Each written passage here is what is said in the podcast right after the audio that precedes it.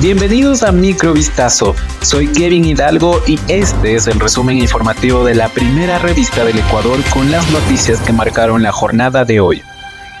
Este viernes 16 de junio del 2023 se realizó un nuevo operativo de control dentro de la cárcel de Bellavista en Santo Domingo de los Áchilas. Los agentes del orden encontraron armas, celulares, televisores y hasta animales. Antes del amanecer, unos 280 miembros de las Fuerzas Armadas, 480 efectivos de la Policía Nacional y 38 guardias penitenciarios ingresaron por segunda vez en esta semana al reclusorio. En esta ocasión entraron en el pabellón de máxima seguridad. La sorpresa fue que dentro de las celdas había armas blancas, celulares, televisores, parlantes, ventiladores y cocinas eléctricas, incluso 12 gallos de pelea y dos cerdos de color rosado, según informó el ejército. En fotos difundidas en redes sociales se observa que los chanchos estaban en un lugar bastante reducido, medio de condiciones insalubres. No se ha informado a dónde irán los animales.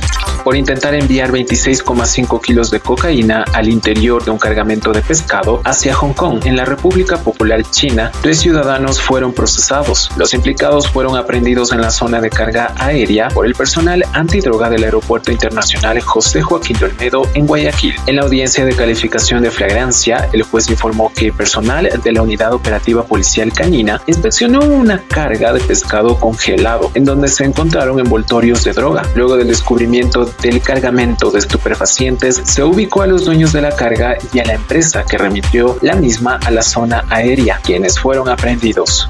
A pocos días del insólito caso de resurrección ocurrido en Babahoyo, provincia de Los Ríos, otro hecho similar se registró en Manta, provincia de Manabí. La noticia de la mujer de 76 años, Bella Montoya, que se despertó dentro de un féretro luego de cinco horas de velatorio y ahora permanece en un hospital en el que había sido declarada muerta, causó asombro y dio lugar al inicio de una investigación por parte del Ministerio de Salud Pública. En esta ocasión, un hombre identificado como Alirio Javier Quiroz, de 58 años, supuestamente resucitó cuando ya lo estaban velando en su casa. De acuerdo con una publicación del medio El Diario, este hecho ocurrió en el barrio Asato del cantón Manavita. Al hombre lo habían declarado muerto hace un par de horas en el subcentro médico Daniel Acosta del barrio Cuba en la parroquia Eloy Alfaro. Según el testimonio de familiares, a Quirós le dio un infarto. Cuando lo llevaron al centro de salud lo declararon muerto, pero luego descubrieron que estaba vivo. Bajo la modalidad de sicariato, asesinaron a un funcionario del municipio de Santo Domingo la tarde del jueves 14 de junio del 2023. El hecho violento ocurrió a eso de las 6 de la tarde en la cooperativa Pasquiza, segunda etapa, en la calle de los Atabascos y de los Guajiros. Según información preliminar, la víctima se trasladaba su vehículo a su lugar de residencia cuando otro automotor lo interceptó. En ese instante, los atacantes le propinaron entre 5 a 7 disparos al hombre de aproximadamente 35 años de edad. El occiso fue identificado como José Antonio Bermúdez y se desempeñaba como analista de obras públicas del municipio de Santo Domingo de los Áchilas.